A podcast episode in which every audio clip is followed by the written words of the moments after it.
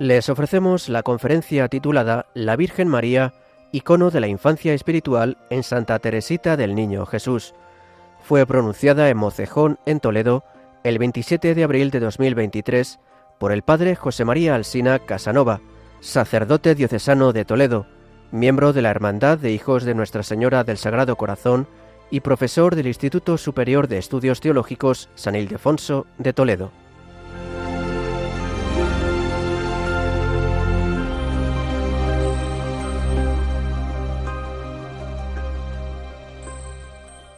El título de nuestra conferencia, La Virgen María, icono de la infancia espiritual en Santa Teresa del Niño Jesús, sugiere ya el contenido de mi exposición.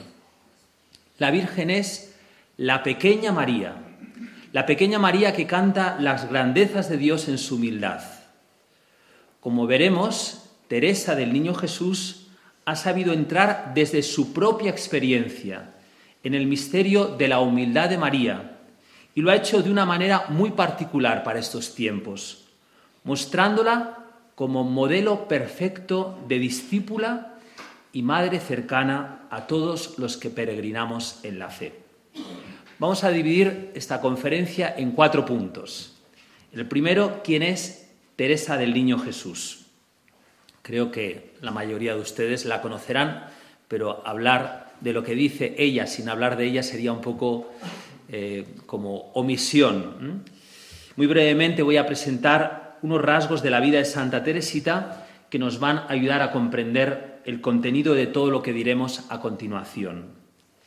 Teresa nace en Alençon, en Normandía, en el norte de Francia, el 2 de enero de 1873.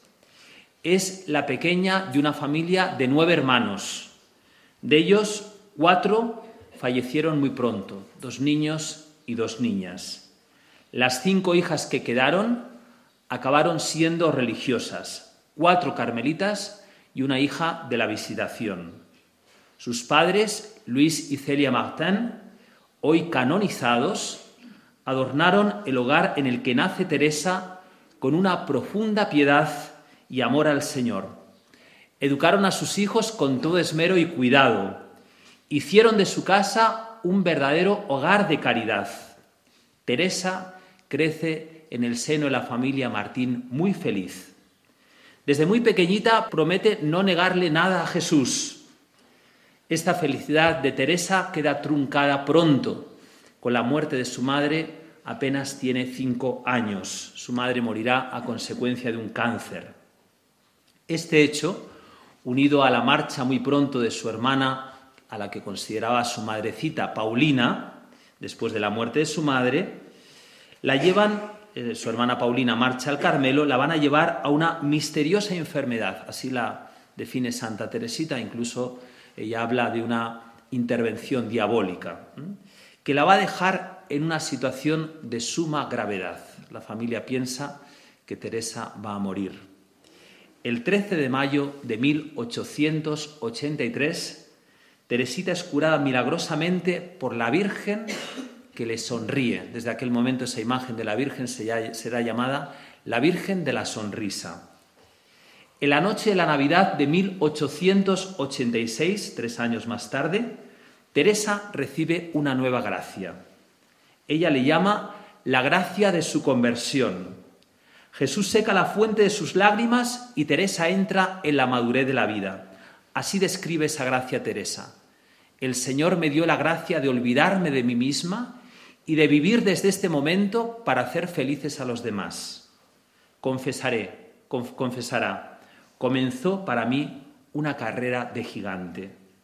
Desde aquel momento arde en su corazón la sed de almas. Reza por la conversión de un famoso criminal, Prancini, que antes de ser ejecutado besa el crucifijo que le presenta el sacerdote.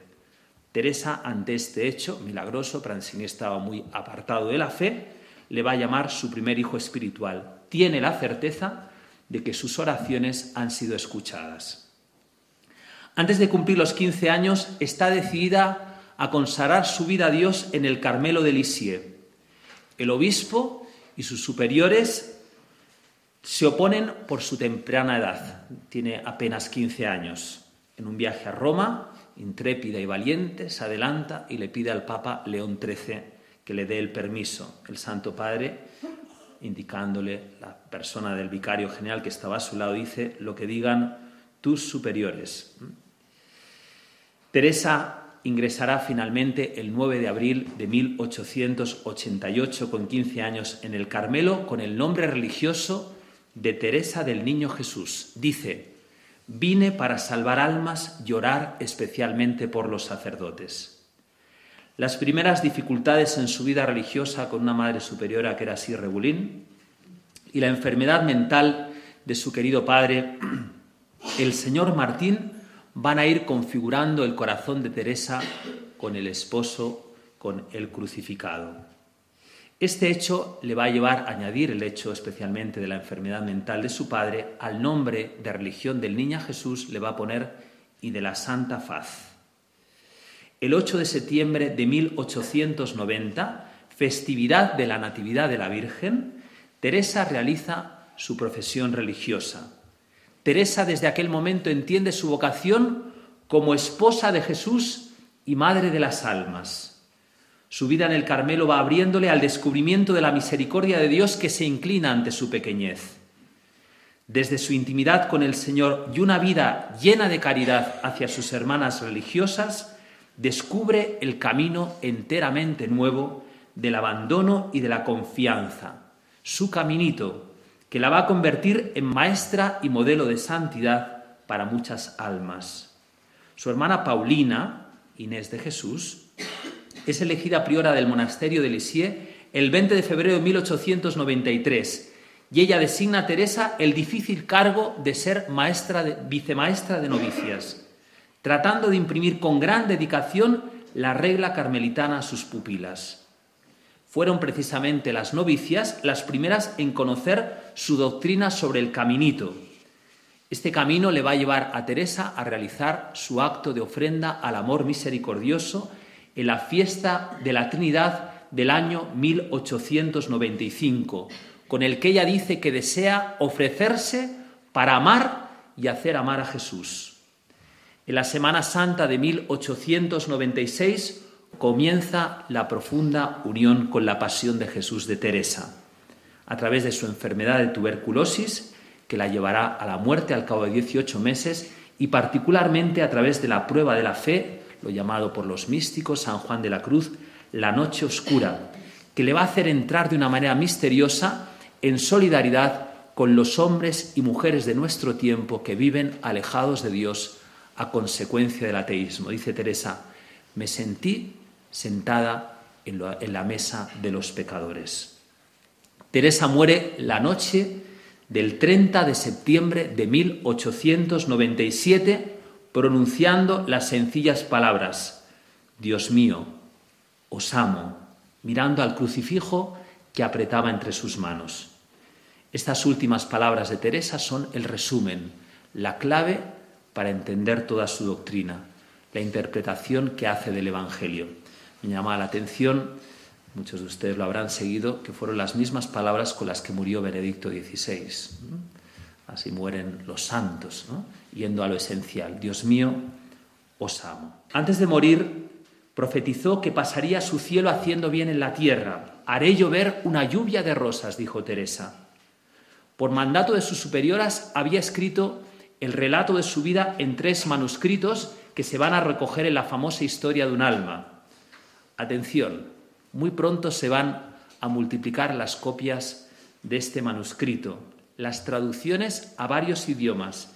El año 1920, 22 años después de la muerte de Teresa, se ha traducido yo a 20 idiomas, entre los cuales está, además de todas las lenguas europeas, el japonés, el chino y otras lenguas también extranjeras. Hoy son más de 500, 500 millones de ejemplares que se han distribuido por el mundo de historia de un alma.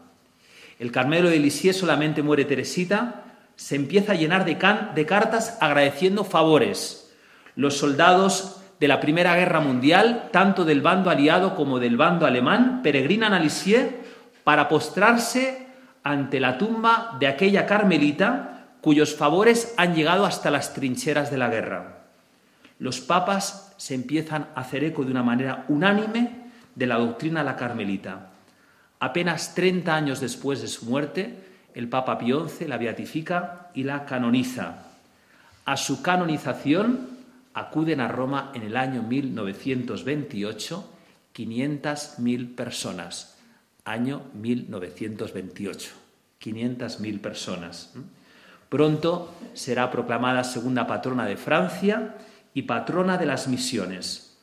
Todos los papas del siglo XX ponderan la capacidad de la Carmelita de Lisieux para llevar por el camino de la santidad evangélica. Ella, como han dicho los papas, es una adelantada de ese camino universal de la santidad que ha proclamado el Concilio Vaticano II. El Papa Pablo VI confesó, nací para la Iglesia el día en que la Santa nació para el cielo. El Papa Pablo VI era bautizado el mismo día que moría Teresa. Teresa ofreció las últimas horas de su agonía por los niños que serían bautizados aquel día. Juan Pablo II la proclamó doctora de la Iglesia el año 1997, el centenario de su muerte. El Papa Francisco ha canonizado a sus padres Luis y Celia Martín. Varias veces el Papa Francisco ha confesado, es una de mis mejores amigas. Segundo lugar, el camino a la infancia espiritual. El 14 de septiembre de 1894 ingresa en el Carmelo de Lisieux Celina, la hermana de Teresa que se había quedado en casa para cuidar de su padre enfermo. Celina trae consigo un cuaderno con citas de la escritura. Teresa lo recibe y lo lee con mucho interés. Se encontraba ella en una particular búsqueda. Según confiesa en Historia de un alma, ella deseaba ser una gran santa, pero se sabía muy pequeña en comparación con todos los santos que habían realizado grandes proezas. Teresa va a descubrir precisamente que en el reconocimiento de su pobreza y pequeñez es lo que le va a lanzar a las alturas de la perfección. En el cuadernillo de Celina va a encontrar dos textos que la van a iluminar en este descubrimiento. ¿Cuáles fueron estos textos? En el año 1896 y 1897, fijaros que es al final de su vida, al escribir el manuscrito B y C, Historia de un alma, recuerda algunos que le habían servido de iluminación final. El primero, el de Proverbios 9.4, el que sea pequeñito que venga a mí. Y comenta, ¿y qué hará el pequeñito que se le acerca? A los pequeños se les compadece y perdona todavía más, se les lleva en brazos, escribe Teresa.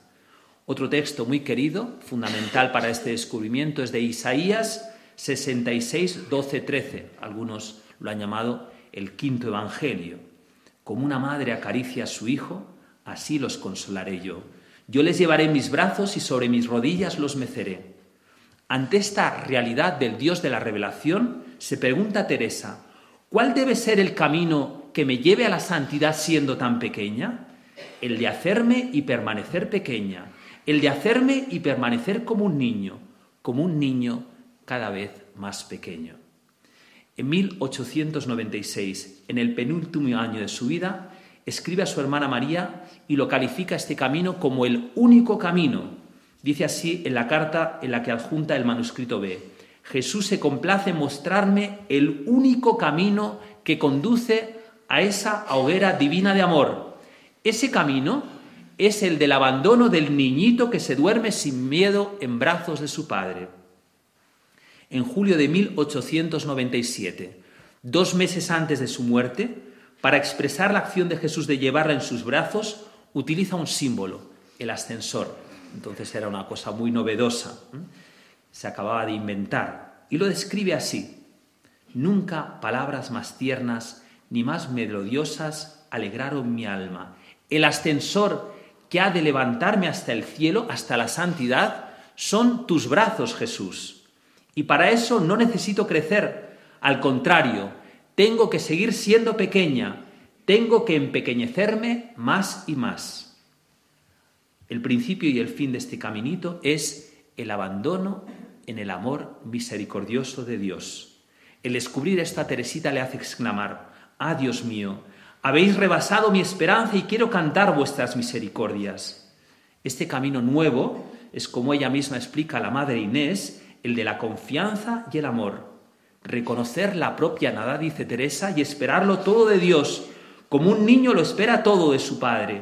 Es no preocuparse por nada. Ser pequeño es no atribuirse a uno mismo las virtudes que se practican creyéndose capaz de algo, sino reconocer que Dios pone ese tesoro en manos de su hijito para que se sirva de él cuando lo necesite. Es no desanimarse por las propias faltas, pues los niños caen a menudo, pero son demasiado pequeños para hacerse daño. Y a uno de los misioneros a los que ella escribe, los considera sus hijos espirituales, le dice, mi camino es todo el de la confianza y el del amor Veo que basta reconocer la propia nada y abandonarse como un niño en los brazos de Dios.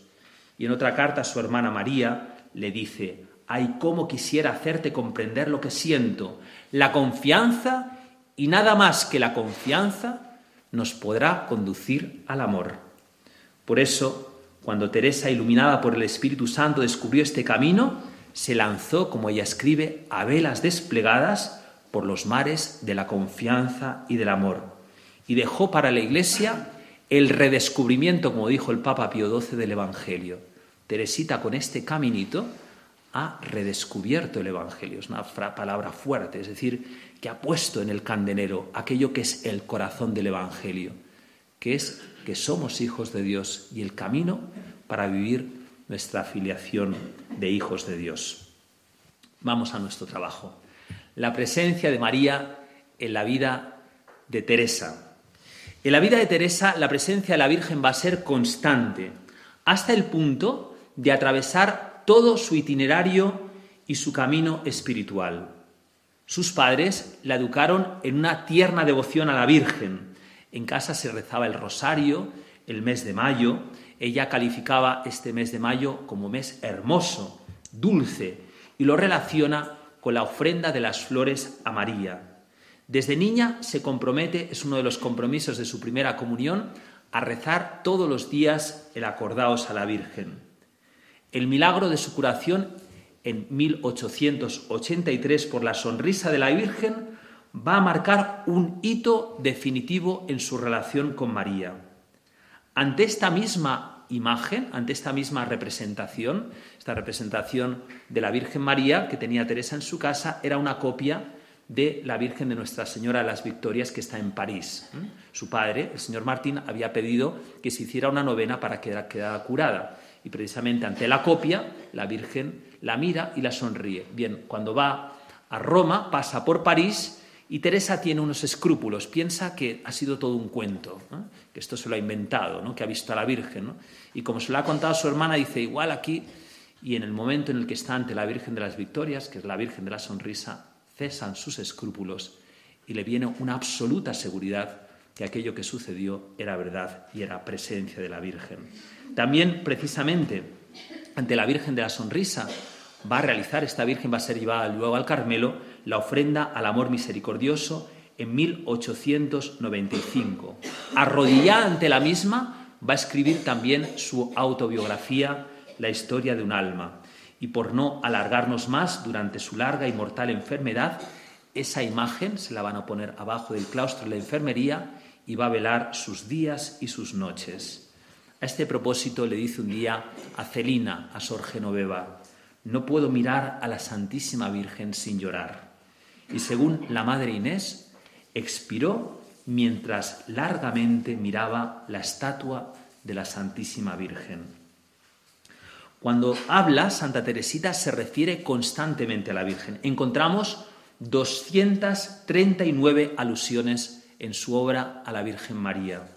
De los 50 poemas que compuso, 8 están dedicados exclusivamente a la Virgen y 16 se refieren a ella en repetidas ocasiones. Llama Teresita a la Virgen María y lo hace de una forma que podríamos llamar enfática, con, todo el sentimiento, con exclamaciones, con sinónimos, con epítetos. Pone en boca de San Estanislao de Cosca, en una de las obras de teatro que hace, novicio jesuita, las siguientes palabras.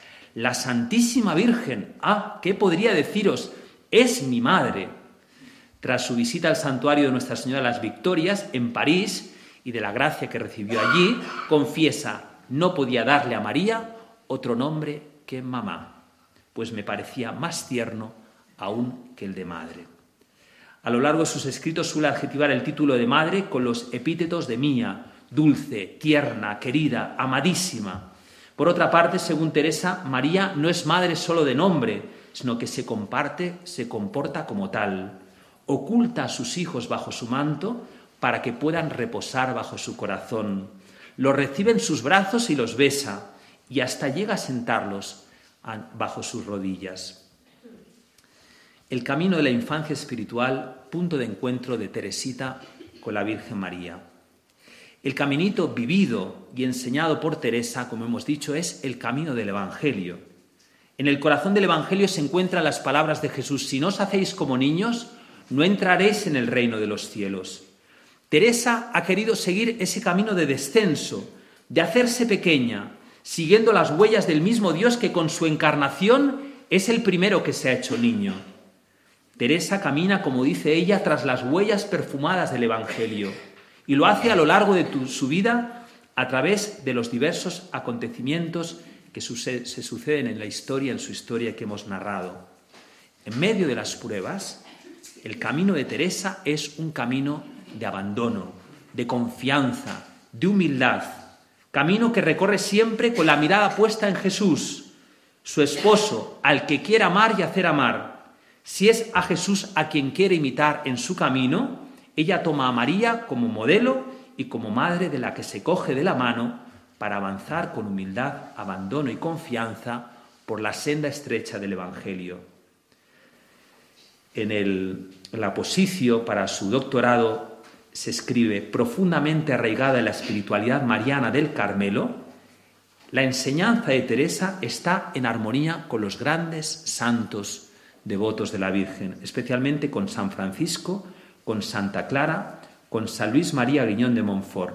Jesús, en la obra y en la vida de Teresa, está siempre en el centro, y María es todo relativo a él como a su madre. Primer aspecto de la infancia espiritual en los que vemos a María como icono por Teresa, una madre que se puede imitar. Siguiendo las enseñanzas del Evangelio, Teresa presenta a María como madre y modelo de creyente, que avanza por el camino ordinario. A Santa Teresita no le gustaban los cuadros y los libros que presentaban a los ángeles barriendo en la casa de la Virgen, preparando la, comida o realizando otras tareas domésticas, mientras la Virgen está embelesada mirando a Jesús. Esto no le gustaba a Teresita. Pocas semanas antes de su muerte, hizo la siguiente confidencia a sus hermanas. Para que un sermón sobre la Virgen me guste y aproveche, tiene que hacerme su vida real, no su vida supuesta. Y estoy segura que su vida real fue extremadamente sencilla. Nos la presentan inaccesible, habría que presentarla imitable, los curas de ahora, ¿eh? los de antes. Hacer resaltar sus virtudes, es decir, que ella vivía de fe, igual que nosotros, probarlo por el Evangelio. A su hermana Celina también pocos días antes de su muerte, meses antes de su muerte, dos meses, le dice, tengo que hacer una cosa antes de morir. Siempre he soñado con exponer en un canto a la Santísima Virgen todo lo que pienso sobre ella. Cuatro meses antes de fallecer, escribió precisamente lo que pensaba de María en 200 versos. Era consciente de que sus escritos podrían hacer bien a muchas personas y consideraba que sus pensamientos sobre María eran suficientemente importantes como para escribirlos y transmitirlos a la posteridad. Del texto que estamos hablando, de esta poesía, ¿Por qué te amo, oh María? Si la tituló, escribió el Papa Juan Pablo II en la declaración de su doctorado. Entre los capítulos más originales de su ciencia espiritual, conviene recordar la sabia investigación que Teresa realizó sobre el misterio y el camino de la Virgen María, llegando a resultados muy cercanos a la doctrina del Concilio Vaticano II en el capítulo octavo de la Constitución Lumen Gentium, y a lo que yo mismo expuse en mi carta encíclica Redentoris Mater. Capítulo octavo de la Lumen Gentium presenta a María en el misterio de la Iglesia. No se hizo un, documento dedicado a la Virgen, sino que se quiso incluir en, el misterio de la Iglesia. Y María aparece como modelo de discípula, de creyente, y así la ve Teresita, y como madre. ¿no? Luego el Papa Pablo VI proclamaría a la Virgen como madre de la Iglesia en el Concilio Vaticano II. Vamos a acercarnos pues su importancia a este poema de mayo de 1897. Aquí está toda la doctrina de Teresita resumida ¿eh? sobre lo que ella piensa de la Virgen María. En primer lugar, nos habla de la vida común, de la vida ordinaria de la Virgen. Santa Teresita va a presentar a la Virgen su vida real. Resalta los aspectos que más le unen a nosotros que los que la separan. Dice, pues doliente y a ti mortal como a mí te veo. La Virgen, para Santa Teresita, debe ser más imitada que admirada. Por eso va a decir que es más madre que reina. Escribe, para que una hija pueda a su madre querer, es necesario que ésta sepa llorar con ella, que con ella comparta sus penas y dolores. Meditando tu vida tal como la describe el Evangelio, yo me atrevo a mirarte y hasta acercarme a ti. No me cuesta creer que soy tu hija cuando veo que mueres, cuando veo que sufres como yo. En Nazaret, por ejemplo, la vida de la Virgen fue ordinaria como la nuestra. Padeció en su carne nuestras mismas limitaciones. La Virgen tuvo frío, tuvo calor, se, fatigó en los viajes, conoció verdaderamente lo que era sentir la necesidad. Tampoco en la vida espiritual de la Virgen hay que concederle demasiadas prerrogativas. Vivió de las virtudes teologales como nosotros, de la fe, de la esperanza y de la caridad. Todo esto lo resume Santa Teresita con estas palabras. El número de los pequeños, de los que vivimos la vida común, es muy grande en esta tierra. Alzar los ojos hacia ti, los pequeños, sin temblar bien pueden ellos. Por el camino común, incomparable madre, te gusta marchar mostrándoles el cielo. La traducción es un poquito así, ¿eh? la traducción en español de las, de las poesías de Teresa. Según Teresa, María anduvo por un camino común. ¿eh? Y hay algo que deducimos. Si María anduvo por un camino común, ¿eh? es decir, las acciones extraordinarias no eran normales en la Virgen María. Ella vivió la vida ordinaria. ¿Por qué? Porque para las almas que viven la vida ordinaria le están vedadas las acciones grandiosas. Esto es muy cercano ¿no? para nosotros, ¿no? para la mayor parte de gente ¿eh? que vivimos en este mundo. Nos están vetadas las acciones grandiosas. Nuestra día es el día a día. ¿no? El día a día, levantarnos, trabajar, la familia, nuestros trabajos, el encuentro con las personas, en nuestra parroquia, los sufrimientos, las alegrías, esa es nuestra vida. ¿no? Teresita ve a María así, ¿no? Y por eso María es el prototipo, el icono del caminito. El caminito para Teresita es la vida ordinaria. Y le dice, me haces sentir, oh reina de los selectos, que el caminar tras tus huellas no es cosa imposible practicando siempre las virtudes más humildes, el estrecho camino del cielo me has hecho visible. Esta pequeñez de la que habla Teresita se refiere a la forma con que María llevó su vida cristiana y se santificó. A diferencia de los grandes santos que llevaron una vida cuajada de actos heroicos, relumbrantes o de experiencias místicas excepcionales, la Virgen no fue así. Dice, yo sé que en Nazaret, oh Madre llena de gracias, viviste sin pretensiones, en una extremada pobreza, nada de raptos, éxtasis o milagros. Oh Reina de los selectos, adornar vino tu existencia. Muy bonito, ¿no? Porque la ve tan cercana y la proclama reina, ¿no? Como ustedes, ¿no? En esta parroquia. ¿Por qué la proclamamos reina, ¿no? Porque es nuestra reina, ¿no? Si la vemos ahí, no, no, el pueblo de Dios corona a la Virgen como reina porque la ve metida en su propia vida. Todos los que estamos aquí, ¿no? Este pueblo la sentís como vuestra y no hay nadie que digas más mía que tuya, ¿no? Es madre de todos. Porque se ha metido en vuestras casas, en vuestras historias, la historia de vuestros matrimonios, de vuestros hijos, vuestros sufrimientos. Así ve Teresita a la Virgen María. Segundo lugar, un aspecto fundamental del caminito, además de esa vía ordinaria, es la humildad. María es la humilde esclava del Señor. Teresita confiesa su sintonía con la Virgen en este primer peldaño que dice ella del caminito, que es la humildad. Junto a ti, María, me gusta permanecer pequeña. Teresa se goza de poder imitar a María, que por su humildad y simplicidad ha traído hacia ella el mismo verbo de Dios. Teresa va a decir, ¿qué es lo que le ha hecho tan atractiva para Dios a la Virgen? Su humildad. Yo comprendo que tu alma, humilde y dulce valle, pueda contener a Jesús el océano del amor. Santa Teresa le, encantan las imágenes de la naturaleza, era una criatura muy vital, no había aprendido a contemplar la naturaleza, la Normandía, que es todo tan bonito, había visto el mar, había visto las flores, había visto las montañas con su papá, ¿no? Y dice, humilde y dulce valle. María le llama el valle, ha bajado, ¿no? Ha bajado en su pequeñez, ¿no? Y ahí es donde está el océano del amor, en su corazón, ¿no? Porque ahí está el amor que es Cristo. Para acoger a Dios en su corazón, va a decir Teresa, es necesario, como zaqueo, bajar del árbol. Es decir, descender al valle de la humildad, tener un corazón pobre y vacío de nosotros mismos. Teresa sabe que no se desciende al valle de la humildad como se desciende a un abismo, a fuerza de puños. Teresa va a aprender por su propia historia, por su propia experiencia, que la humildad es un don de Dios. Puede ser el mayor don de Dios. Puede, es el mayor don de Dios que hace un alma. La cosa más grande que el Todopoderoso ha hecho en María es la de haberle mostrado su pequeñez, lo vemos en el Magnificat, su impotencia.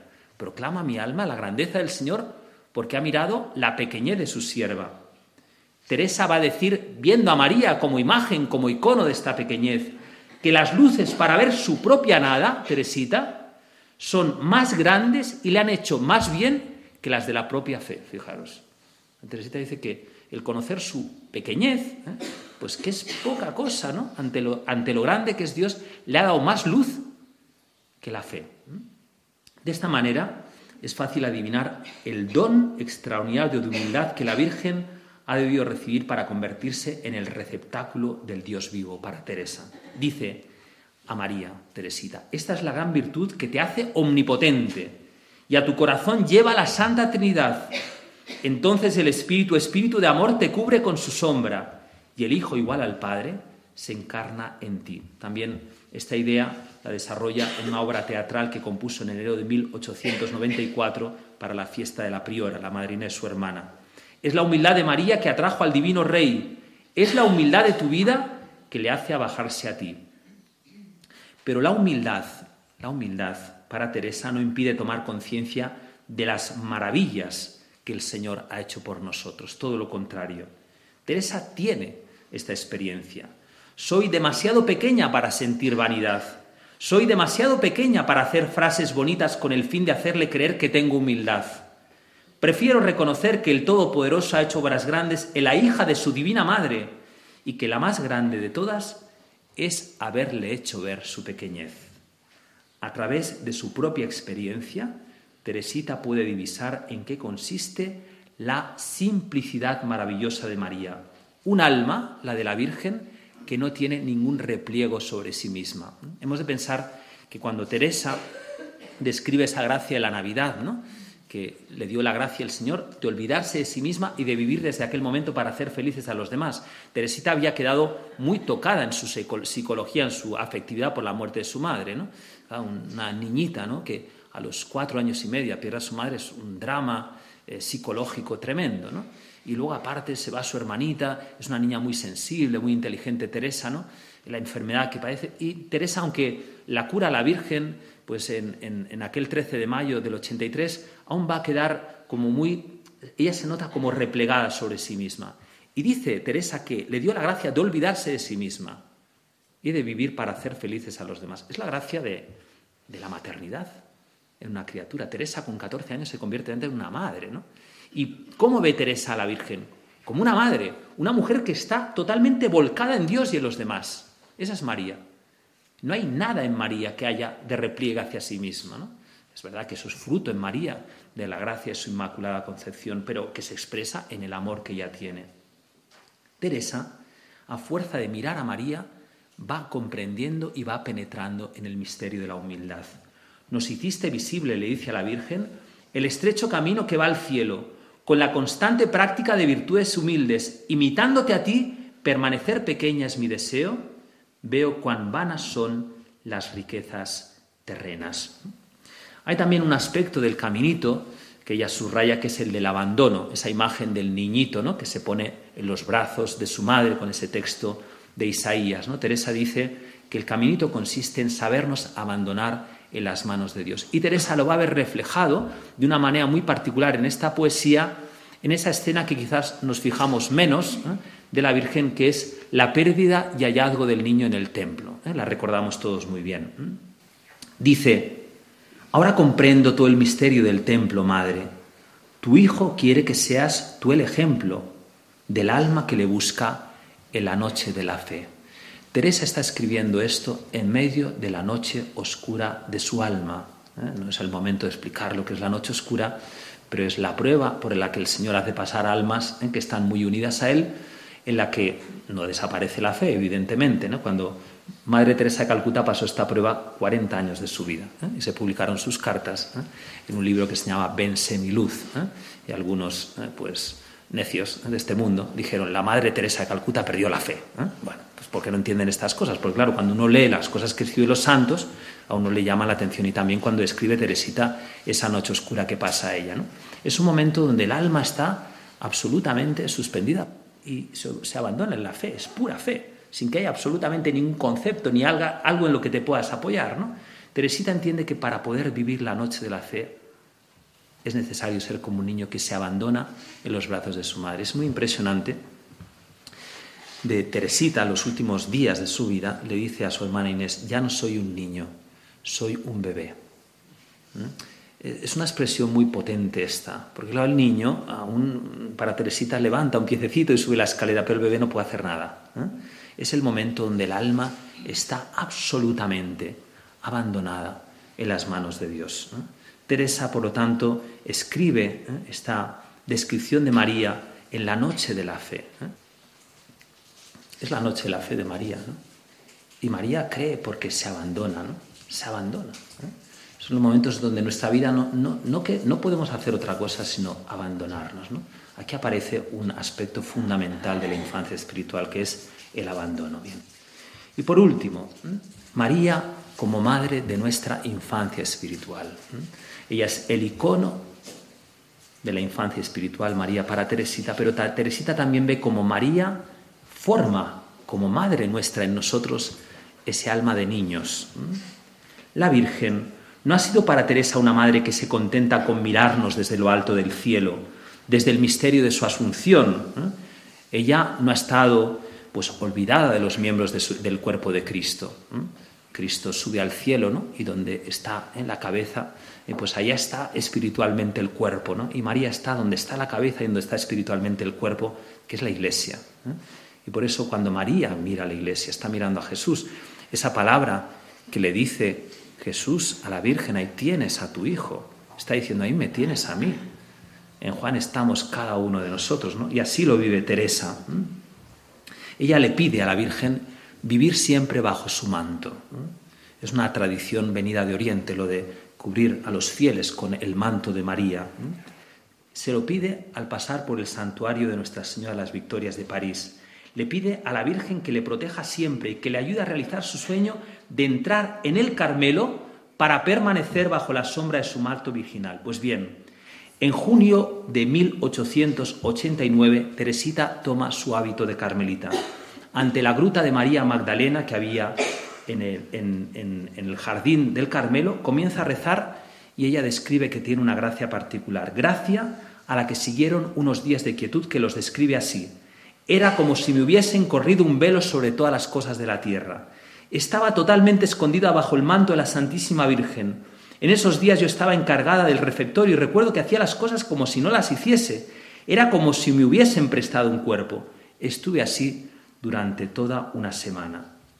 Es bajo este velo, esta presencia materna de María, como se va a ir realizando la unión íntima de Teresa con Jesús, como ella canta en una de sus primeras poesías. Oh Virgen Inmaculada, eres tú mi dulce estrella, que irradias a Jesús para que me una a Él. Oh Madre, déjame descansar bajo tu velo. A su hermana Celina le dice que para permanecer segura bajo la protección de María, tiene que dejar revestirse de las virtudes de los pequeños. Es la palabra que Teresa nos dice a cada uno de nosotros, para que María nos mire desde el cielo, no para que nos mire, sino para que nos sintamos mirados por María, tenemos que revestirnos de las virtudes de los pequeños que son la confianza, el abandono, la humildad y el amor. Así le dice Paz, más para abrigarte siempre junto a Jesús con mi manto, tendrás que hacerte pequeña imitando las virtudes de María. En María, esta actitud permanente de infancia espiritual no la vive como un privilegio. La Virgen no es la pequeña María para ella, sino que ella quiere compartirlo. Es el carisma de María. Ella nos infunde este sabernos niños, sabernos hijos en las manos de Dios. Por eso le vais a decir a la Virgen que os queréis situar ahí, donde está Jesús, en sus brazos, para que la reina, que es la madre, os proteja y os cuide siempre. Por último, tengo que hablar del acto de ofrenda como culminación del caminito bajo la mirada de María. El caminito de la infancia espiritual enseñado y practicado por Santa Teresita y del que María es el icono, tiene su lógica consecuencia en este acto que va a realizar Teresita, el acto de ofrenda al amor misericordioso. Es otro gesto de la espiritualidad de Santa Teresita que el Señor puso en su corazón. Consiste en esto, el acto de ofrenda al amor misericordioso. En lugar de ofrecerse, como había algunas almas, a la justicia de Dios, había algunas almas, eh, Teresita había conocido una religiosa muy santa y muy buena del convento que había ofrecido a la justicia de Dios. ¿no? Era una cosa particular que tiene su razón teológica que no lo voy a explicar aquí. ¿no? Santa Teresita ya no se sentía llamada a ofrecerse a la justicia divina, sino más allá. Con objeto de atraer la mirada de Dios, ella se quiere ofrecer como víctima de holocausto al amor misericordioso. Víctima holocausto significa como los sacrificios que ofrecían los israelitas y se consumían totalmente como expresión del amor que le tenían a Dios. Teresita quiere ser consumida por el amor misericordioso de Dios. Bien, de este modo, Teresita quiere recibir todo el amor de Dios, se quiere poner ahí a los pies de Jesús para recibir todo el amor. ¿Para qué? Para repartirlo a manos llenas al mundo. Teresita dice que lo que yo he entendido, que lo que yo he comprendido, cuánto y cómo me ama Dios, todos los hombres lo conozcan y lo comprendan. Por eso escribe a María precisamente pidiéndole la gracia de que ella acepte esta ofrenda. Le va a decir a María que sea ella la que presente esta ofrenda a Jesús, que la presente a Jesús. Os ofrezco, oh bienaventurada Trinidad, el amor y los méritos de la Santísima Virgen, mi Madre querida. A ella le confío mi ofrenda, rogándole que os la presente. Sabemos, por otra parte, que cuando Teresa leyó este acto de ofrenda, lo hizo a los pies de la imagen de la Virgen, la Virgen de la Sonrisa.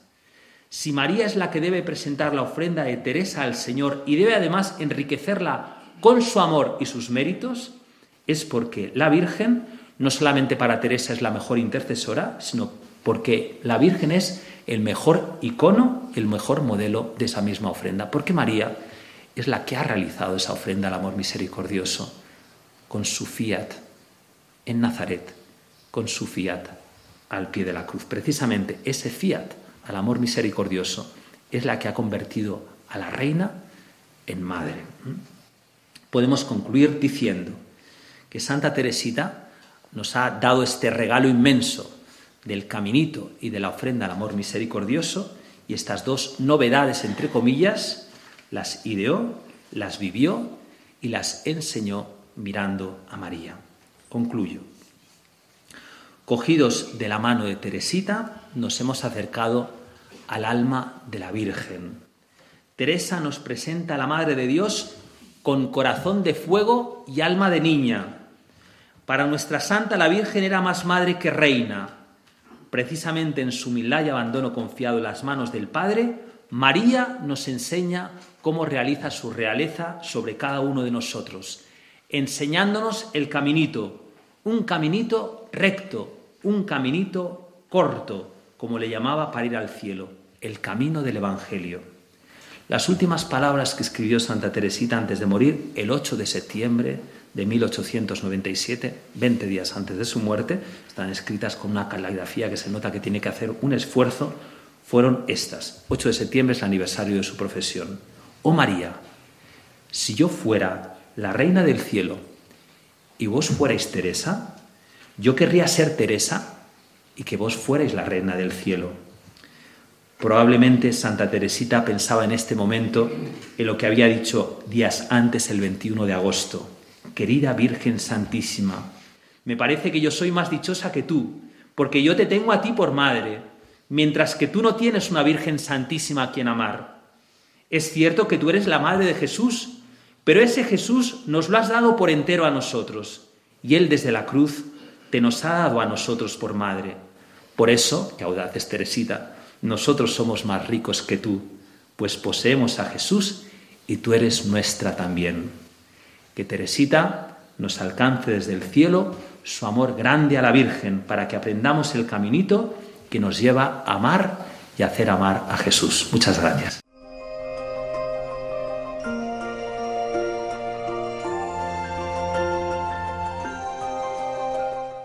Han escuchado la conferencia titulada La Virgen María, icono de la infancia espiritual en Santa Teresita del Niño Jesús fue pronunciada en Mocejón, en Toledo, el 27 de abril de 2023 por el padre José María Alsina Casanova, sacerdote diocesano de Toledo, miembro de la Hermandad de Hijos de Nuestra Señora del Sagrado Corazón y profesor del Instituto Superior de Estudios Teológicos San Ildefonso de Toledo.